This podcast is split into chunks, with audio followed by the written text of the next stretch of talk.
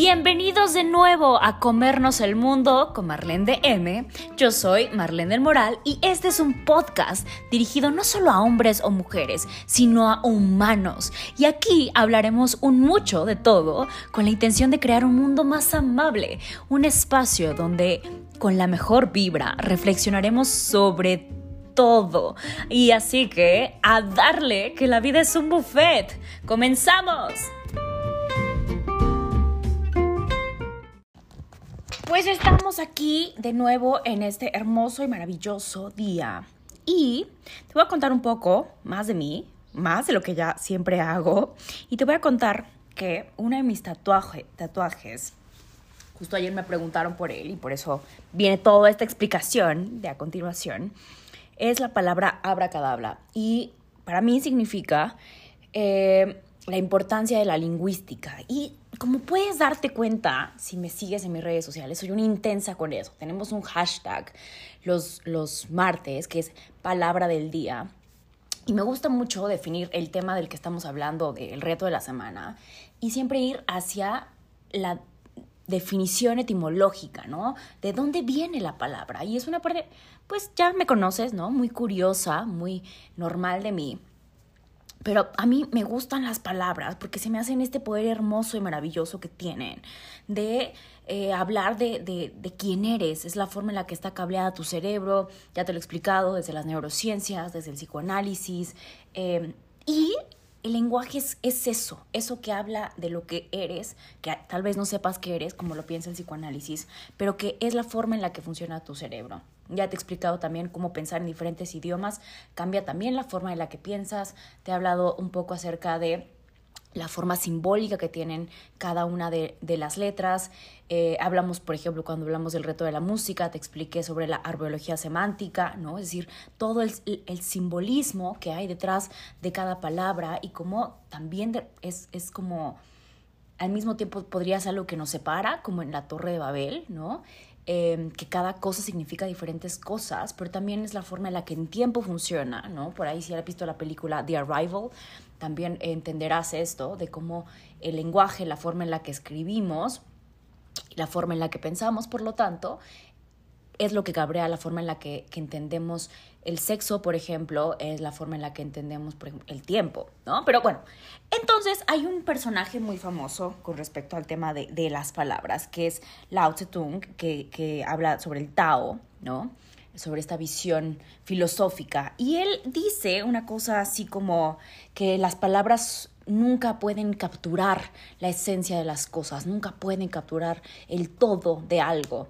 Eh, y por lo tanto es casi casi mejor no hablar, ¿no? Porque jamás vas a poder ser capaz de aproximarte a esa verdad, a capturar la esencia de, de eso que quieres expresar. Y para mí es, es cierto completamente, ¿no? Las palabras son solamente versiones de las verdades que pueden existir en, en, el mundo. Pero no por eso, para mí, Marlene, significa que debemos de dejar de usarlas. Al contrario, más bien tenemos que practicar ¿no? A través de las palabras, ya los antiguos egipcios, por ejemplo, y muchas otras religiones y muchas otras culturas eh, tienen sus famosos mantras, ¿no? Para poder capturar toda esta esencia y como la música, como ya hemos hablado, es la forma en la que em, no solo la espiritualidad, sino la ciencia, eh, las vibraciones que hay los ritmos es la forma en la que nos sincronizamos con el universo. Em, ya sabes que siempre estoy jugando con cosas en la mano. Pero bueno, entonces, todo esto para explicarte que el uso de las palabras es importante, carajo. Es muy importante, ¿no? Ya hemos hablado, te digo, muchos retos sobre la importancia de las palabras, sobre habitar las palabras, también esa es otra cosa, pero ya también hablamos de eso. Eh, y sobre cómo nos construyen, ¿no? sobre cómo hacen las diferencias de nuestro pensamiento, el idioma, bla, bla, bla, bla, bla, bla. Así que, obviamente, las palabras hacen, crean significados, crean em, formas de relacionarnos en la sociedad, pero también deshacen muchas cosas. No te lo tengo que decir porque seguro lo has vivido y también conoces el poder negativo que puede tener, el, poder de destrucción, el poder... Em, que puede generar, el dolor que puede generarte las palabras. Entonces, el, poder es un, es un canal eh, carnal, intelectual, ideológico, ¿no? Y bueno, te cuento un poco que em, eh, como tal, en el 2011 se creó una cosa que es muy útil hoy en día y es un gran, una gran guía que nos ayuda a poder comunicarnos mejor. Y como tú sabes, en los idiomas, en los lenguajes, tenemos diccionarios que nos ayudan a poder como tener un, un, consenso general de cómo se deben usar las palabras, ¿no? Está la Real Academia de la Lengua Española, por ejemplo, para, para los, los, los que somos eh, hablantes del español, que eh, nos dice cuál es la forma de las palabras y aún así tenemos muchas diferencias culturales, ¿no? Eh, hay también, por supuesto, ya hemos hablado en otros retos sobre la importancia y en otros videos te he hablado sobre los insultos, ¿no? Como para una palabra que en un idioma podría ser algo completamente em, blando, ingenuo, eh, bondadoso, en otro, en otro lugar, en otro contexto, es algo completamente doloroso, es un insulto completamente. Pero bueno, en el 2011 se hizo esta guía de la comunicación no sexista. Y vamos a hablar de eso porque la forma en la que hablamos importa, te lo digo de nuevo. Y hoy en día hay esta discusión de cómo tenemos que hablar para poder integrar, para no ser discriminatorios, para no ser eh, machistas para poder incluir a todas las personas. Y todas las personas me refiero realmente a todas las personas. Eh, y te lo comparto porque es algo que a mí me sirvió mucho entenderlo y te lo voy a tratar de simplificar lo más posible, pero te hago referencia a esta, a esta guía para que tú la consultes. Es una guía hermosa. Hay un libro también que literalmente creo que se llama así como eh, libro de la comunicación no sexista y es muy útil para todas las personas que se dedican a trabajar en, no sé, en una empresa y, van a dar cursos de capacitación para eso o para personas que se dedican a todas las áreas de la comunicación en cualquier tipo de, en cualquier sector. Em, ya sea incluso si quieres, eres, eh, no sé, eh, manejas la cuenta de Instagram de alguien y entonces quieres que la comunicación realmente pueda ser precisa e importante, que lo que decimos importa, muchachos. Lo que ponemos, expresamos en el mundo, habla de nosotros. Em, y sobre todo cuando eres una figura pública, todo el mundo está comiendo. Entonces, esto te puede ser muy útil. Em, y recuerda que como también las palabras nos, nos forman, entonces también si tú eres una persona que por ahí tiene está en proceso de deconstruirse socialmente en temas de, de machismo, de género, puedes empezar a usar el lenguaje y ayudar a tu cerebro a que se vaya recableando. Recuerda que eso es lo hermoso de las neurociencias. Van, van up, down y, up, down. Ya se me olvidó cómo se dice, pero em, de abajo para arriba y de arriba para abajo. Em, entonces, bueno, esto se creó obviamente como una idea, como una necesidad de, de como la capacidad de, de, que hay reglas que tienen que establecerse de, manera como fundamental y, colectivas que, que, puedan ayudarnos a, a establecer como algo más incluyente e inclusivo, ¿no? Por ejemplo, si tú piensas cuando tú enseñas a un niño a hablar un, idioma, en realidad lo que le estás haciendo es enseñarle un conjunto de valores, una cultura, una manera de vivir, una manera de vivirse y de posicionarse en el mundo, ¿no? Vivir es un acto político, ya te lo he compartido en otros podcasts, ¿no? Ya lo dice el psicoanálisis, lo dice la lingüista, eh, lingüística y lo reafirman las neurociencias, ¿no? Ahora, el problema es que tenemos el lenguaje, como, como por ahí decía algún, no recuerdo quién, algún filósofo, el, hombre es la medida de todas las cosas. Y cuando dijo el hombre, no lo dijo de una manera ingenua, como pensando la humanidad. No, quiso decir hombre. Em, porque en ese momento, en ese contexto, los hombres eran la hostia. Em, y, y, las mujeres no aparecían en el mapa y eran, de hecho, unas culturas bastante misóginas. Pero el mundo se fue estableciendo de esta forma, ¿no? Ya te lo he explicado también de una manera un poco más amplia en otros podcasts como el ritmo eh, y el tiempo de, las mujeres, ¿no? Como te he hablado sobre em, cómo el tiempo está hecho, la cronología está hecha para los tiempos de, de los hombres. Y se conoce en la lingüística como el masculino genérico, que es el típico de em, bienvenidos todos, ¿no? Que hoy empieza a cambiarse y a modificarse por el bienvenidos eh, todos y todas o bienvenidos todes eh, y ahí entra a lo mejor para ti también esta confusión de cómo lo digo, cómo lo pronuncio, se dice todes o tal vez a la hora de escribirlo lo, pones con una arroba xx, ¿no? Eh, y entonces hay, hay, formas en las que hablamos que pueden resultar excluyentes. Cuando tú dices, por ejemplo, em, no es lo mismo decir los candidatos, que entonces tú puedes estar hablando del el masculino como genérico, que es esto que te acabo de decir, que incluye a hombres y mujeres desde lo que se puede entender así, versus cuando tú dices las candidatas, porque cuando tú dices las candidatas, no te estás refiriendo a los hombres y las mujeres, estás hablando de las candidatas, las mujeres, y por lo tanto estás excluyendo a los hombres. Lo mismo pasa, si lo piensas de una manera muy lógica, cuando tú hablas desde un los candidatos. Por lo tanto, tienes que ir haciendo oraciones, tienes que ir hablando y generando estructuras lingüísticas donde pueda realmente entenderse de manera muy clara. Entonces, en vez de decir y ocupar siempre el masculino genérico, que es los candidatos, podrías decir las personas que son candidatos a o candidatas a, porque estás diciendo las personas y ahí estás incluyendo tanto hombres como mujeres. Pequeños cambios como estos son los que, ¡pum!, hacen un switch enorme en tu cabeza. Como ves, el problema que suscita el uso genérico ¿no? del masculino es que, que te acabo de describir, es que más allá de cuestiones gramaticales, se ha identificado ideológicamente como con el predominio de los, de los hombres, de los varones y de los valores de los hombres en toda la sociedad. ¿no? Y por lo tanto se, se ha denunciado que un, este empleo responde a un modo como de ocultación ¿no? de las mujeres, como cuando tú hablas de los científicos y en la mente de las personas lo que viene a la cabeza, la imagen, recuerda que pensamos en imágenes, lo que viene a la cabeza de, las personas que lo escuchan es hombres científicos, no hombres y mujeres científicas. Eh, al no ser nombradas, estás eliminando parte de esa realidad, ¿no? No estás visibilizando todo lo que hay ahí. Y por lo tanto, estás perpetuando así una situación discriminatoria.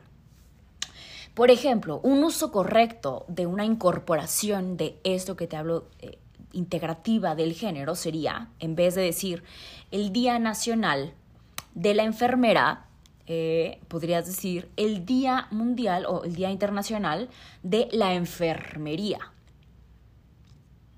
Y entonces cambias, eh, modificas la oración para poder integrar a las personas ahí, ¿no? Integrar a todos los que puedan existir ahí.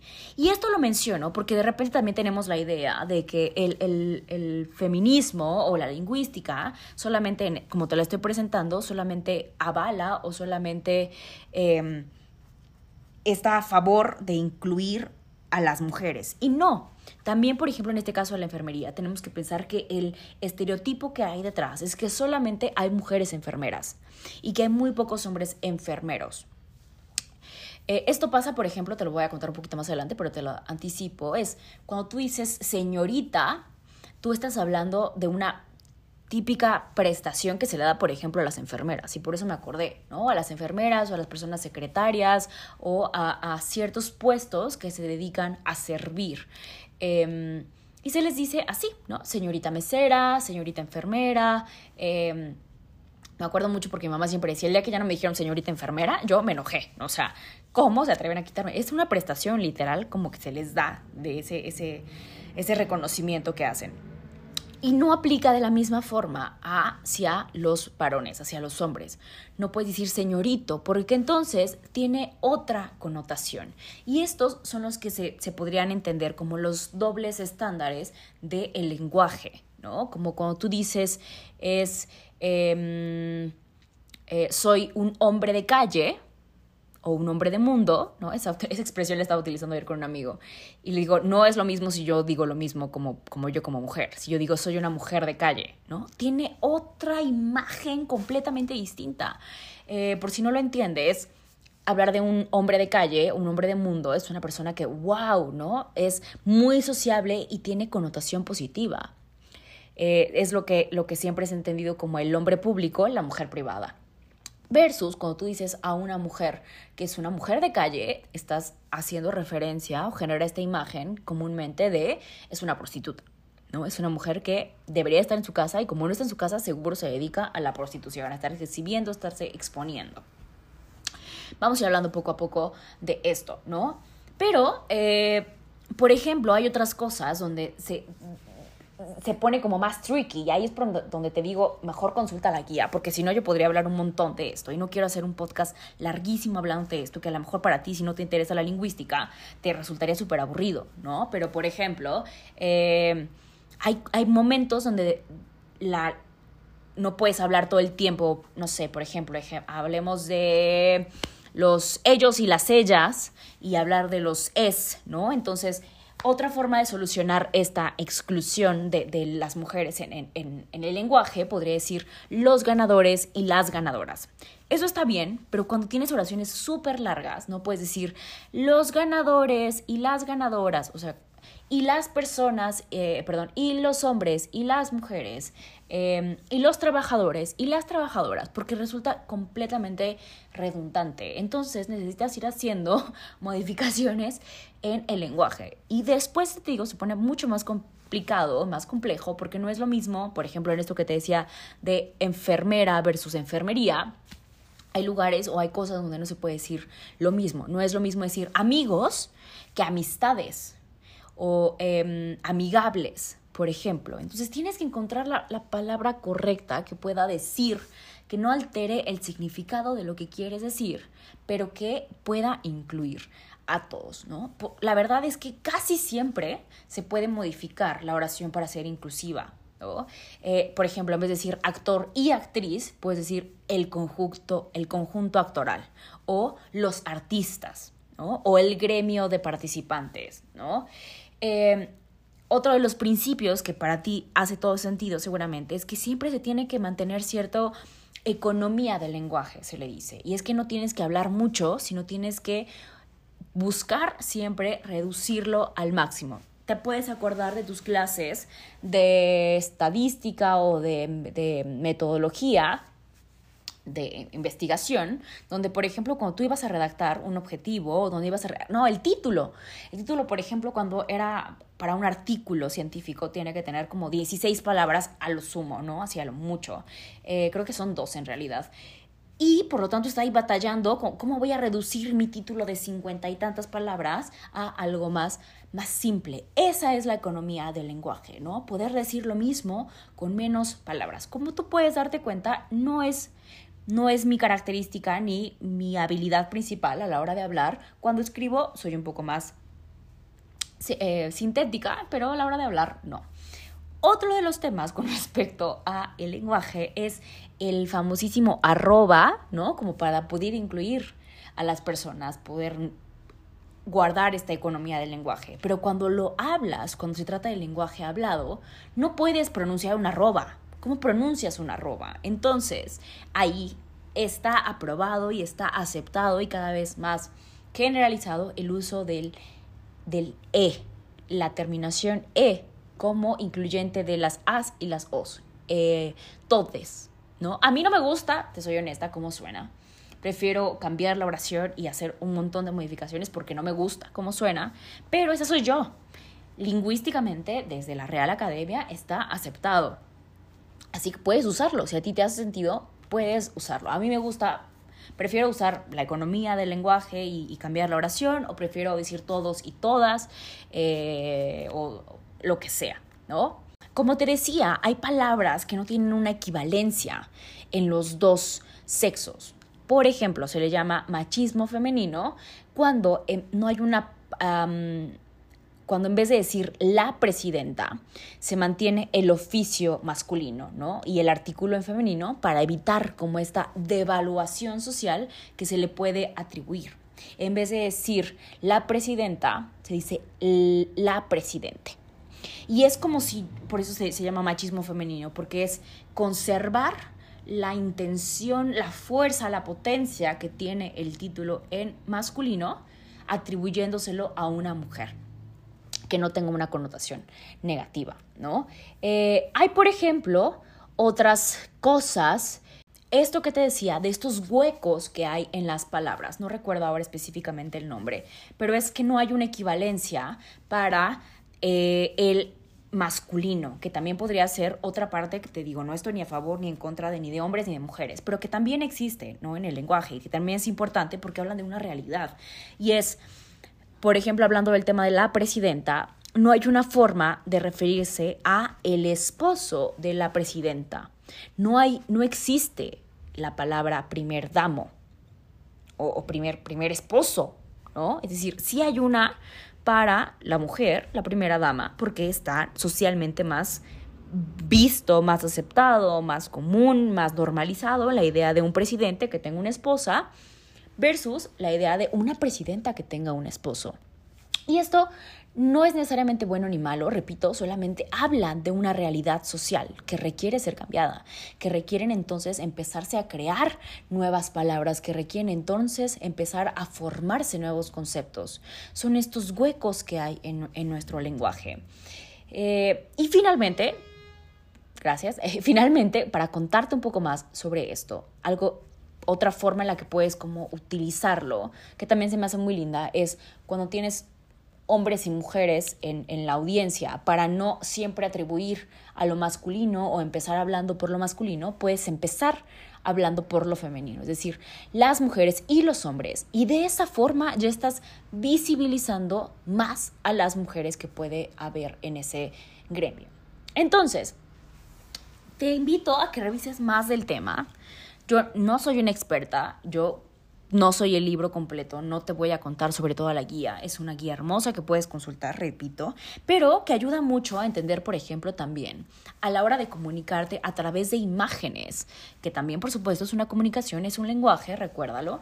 ¿Cómo puedes incluir todo esto? Y lo vemos a través de la publicidad, ¿no? Seguro has visto publicidad donde solamente hay hombres o típico ejemplo de el comercial de productos de limpieza de casa y que solo hay mujeres, ¿no? Eso se considera discriminatorio, se considera sexista. Y te invito a que cheques también, hay, hay un, no sé si es una página, pero yo las sigo en Facebook desde hace muchos años cuando las conocí, que, hacían un trabajo eh, cuando yo estaba en la universidad y se llama Las Publivíboras. Son una, creo que una organización eh, que denuncia, que visibiliza todos los estereotipos que hay detrás de los comerciales. Em, y ayuda mucho a entender sobre esto que se, se, conoce como los sexismos y te ayudan a ver como la, la solución máxima o la solución más fácil para todo este problema de la comunicación es siempre tener una población mixta en todos los comerciales, en todos los anuncios, que pueda realmente visibilizar a todos, que pueda realmente representar a todos. Pero hay cosas un poco más sutiles, más tenues, ¿no? Como no solamente representar a hombres, a mujeres, sino en qué posición está jugando cada uno de ellos, que puedan realmente los dos, por ejemplo, estar en el mismo nivel eh, de perspectiva, ni el hombre ni la mujer más atrás, ni más arriba, ni más abajo, que cumplan el mismo lugar, que cumplan el mismo papel, donde no se objetivice a la mujer, donde no se ponga al hombre siempre en una posición de poder, eh, etc., etc., etc. Así que, bueno, te invito a que revises más del tema, investiga, pregúntame, o sea, te invito a que tengas curiosidad por la vida. Ya sabes que de eso se trata vivir, de explorar, de divertirnos y de eso, vertirnos en, muchos, muchos tus. Feliz día. Bye. Esto que te decía, de estos huecos que hay en las palabras, no recuerdo ahora específicamente el nombre, pero es que no hay una equivalencia para eh, el masculino, que también podría ser otra parte que te digo, no estoy ni a favor ni en contra de ni de hombres ni de mujeres, pero que también existe, ¿no? En el lenguaje y que también es importante porque hablan de una realidad. Y es, por ejemplo, hablando del tema de la presidenta, no hay una forma de referirse a el esposo de la presidenta. No hay, no existe la palabra primer damo o, primer, primer esposo, ¿no? Es decir, sí hay una para la mujer, la primera dama, porque está socialmente más visto, más aceptado, más común, más normalizado la idea de un presidente que tenga una esposa versus la idea de una presidenta que tenga un esposo. Y esto no es necesariamente bueno ni malo, repito, solamente hablan de una realidad social que requiere ser cambiada, que requieren entonces empezarse a crear nuevas palabras, que requieren entonces empezar a formarse nuevos conceptos. Son estos huecos que hay en, nuestro lenguaje. Eh, y finalmente, gracias, finalmente, para contarte un poco más sobre esto, algo otra forma en la que puedes como utilizarlo, que también se me hace muy linda, es cuando tienes hombres y mujeres en, en, la audiencia, para no siempre atribuir a lo masculino o empezar hablando por lo masculino, puedes empezar hablando por lo femenino, es decir, las mujeres y los hombres. Y de esa forma ya estás visibilizando más a las mujeres que puede haber en ese gremio. Entonces, te invito a que revises más del tema. Yo no soy una experta, yo no soy el libro completo, no te voy a contar sobre toda la guía. Es una guía hermosa que puedes consultar, repito, pero que ayuda mucho a entender, por ejemplo, también a la hora de comunicarte a través de imágenes, que también, por supuesto, es una comunicación, es un lenguaje, recuérdalo.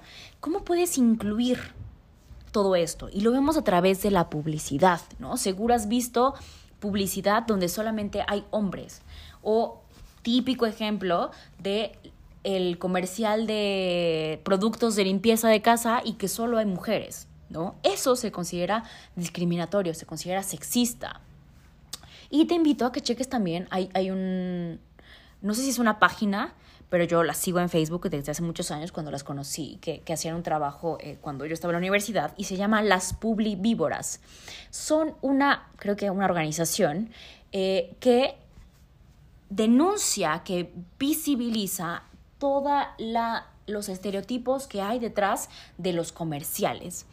Em, y ayuda mucho a entender sobre esto que se, se, conoce como los sexismos y te ayudan a ver como la, la solución máxima o la solución más fácil para todo este problema de la comunicación es siempre tener una población mixta en todos los comerciales, en todos los anuncios, que pueda realmente visibilizar a todos, que pueda realmente representar a todos. Pero hay cosas un poco más sutiles, más tenues, ¿no? Como no solamente representar a hombres, a mujeres, sino en qué posición está jugando cada uno de ellos, que puedan realmente los dos, por ejemplo, estar en el mismo nivel eh, de perspectiva, ni el hombre ni la mujer más atrás, ni más arriba, ni más abajo, que cumplan el mismo lugar, que cumplan el mismo papel, donde no se objetivice a la mujer, donde no se ponga al hombre siempre en una posición de poder, eh, etc., etc., etc. Así que, bueno, te invito a que revises más el tema, investiga, pregúntame, o sea, te invito a que tengas curiosidad por la vida. Ya sabes que de eso se trata vivir, de explorar, de divertirnos y de eso, vertirnos en, muchos, muchos tus. Feliz día. Bye.